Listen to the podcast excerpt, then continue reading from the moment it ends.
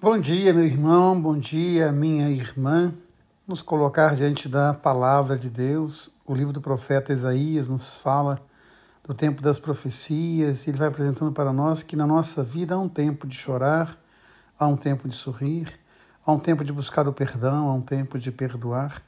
E é interessante como a profecia vai se cumprindo e a gente vai percebendo que a cidade vai ficando vulnerável. Muitas vezes nós estamos vulneráveis e nesse tempo é preciso então colar o nosso coração na intimidade com Deus, deixar que Ele complete em nós a sua obra. Nós seremos sempre inacabados. Eu gosto muito desta imagem do inacabado. O ser humano é sempre alguém por se fazer. Nós nunca estamos satisfeitos. Satisfeito é feito sobre medida. E Deus, na sua infinita sabedoria e misericórdia, Ele não nos fez sob medida. Nós estaremos sempre insatisfeitos. E esse insatisfeito ou essa insatisfação ela pode se completar em Deus.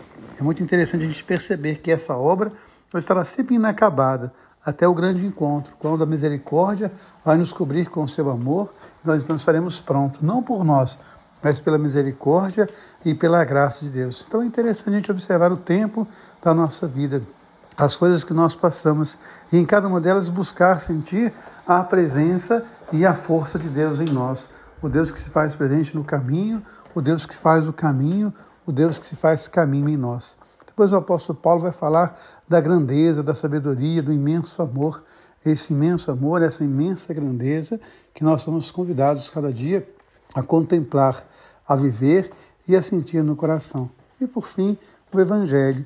Esse Evangelho sempre me faz lembrar de meu pai. Meu pai gostava muito desse texto. Ele gostava muito de ler esse texto. E é interessante porque eu aprendi esse texto de cor por causa de meu pai. E ali na Cesareia de Filipe, uma cidade que é feita em homenagem a César. Filipe, ele manda construir uma cidade. E ele faz essa cidade em homenagem ao imperador. E é interessante a gente observar isso, porque o imperador era alguém que oprimia a comunidade de Israel.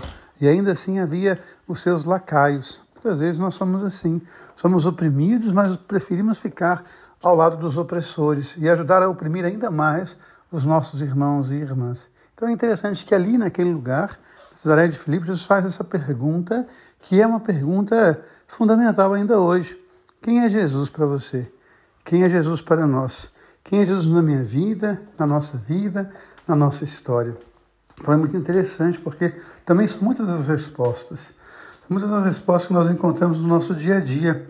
Muitas pessoas veem Jesus de forma diferente. Então é interessante porque Pedro dá uma resposta de fé.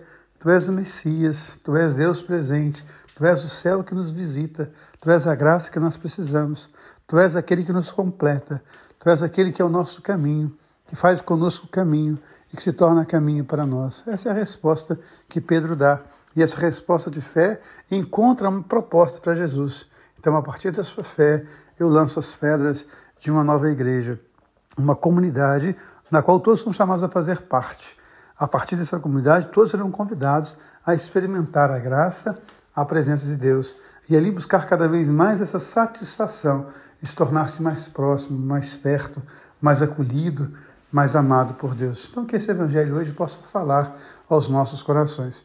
Hoje quero mandar um abraço muito, muito, muito carinhoso para o padre José Geraldo Sabino, um grande, grande amigo, que está celebrando 25 anos de sua ordenação. Que Deus derrame sobre ele bênção, unção e paz e que ele possa sempre ser um sacerdote segundo o coração de Jesus. E envio meu abraço carinhoso também para toda a comunidade paroquial de Rodeiro, a minha comunidade paroquial, esses dias fora da paróquia, mas quero mandar o meu abraço, meu carinho a todos os membros dessa igreja que é tão forte, que é tão viva que tanta alegria dá ao meu coração.